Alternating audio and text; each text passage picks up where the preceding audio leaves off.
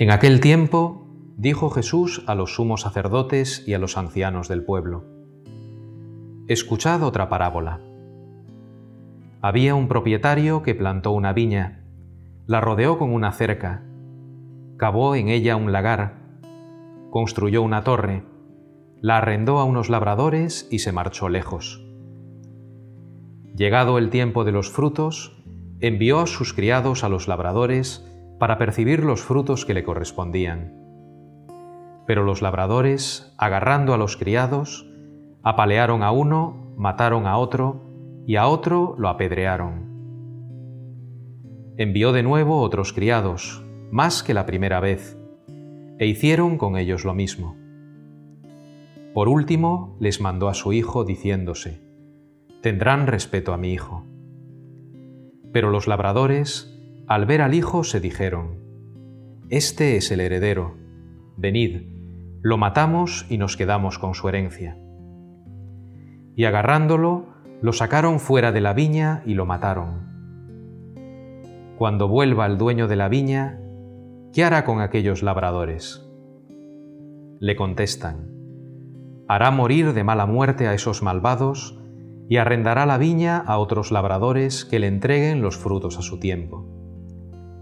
Y Jesús les dice, ¿no habéis leído nunca en la escritura, la piedra que desecharon los arquitectos es ahora la piedra angular, es el Señor quien lo ha hecho, ha sido un milagro patente?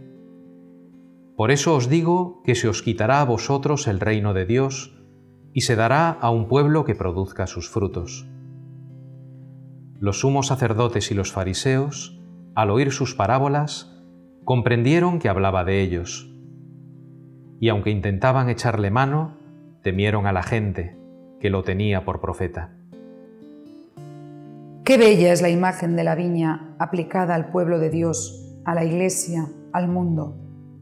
Dios no deja nunca de visitar su viña. ¿Reconocemos sus visitas? Hoy puede ser un buen momento para discernir y preguntarnos, en verdad, si quizás también nosotros, como aquellos labradores, hemos maltratado en alguna ocasión a los enviados del dueño de la viña. Cuando leemos este texto, nos indignamos con esos viñadores homicidas, pero también nosotros lo somos cuando negamos la mirada de compasión a alguien, cuando pasamos de largo ante la necesidad material o espiritual del otro, cuando permitimos que la ideología ahogue nuestra capacidad de acoger y amar al que piensa distinto, cuando no tendemos la mano al que se encuentra en el infierno de su propia culpa o debilidad, cuando no estamos dispuestos a dar un salto en nuestro pequeño y asfixiante mundo de intereses particulares para abrirnos a una fraternidad universal. Ojalá vayamos cada día a la viña con la certeza de saber que en cada rostro y en cada acontecimiento Jesús, nuestro viñador, quiere ser esperado y acogido. Entonces todo será fecundidad y vida en abundancia.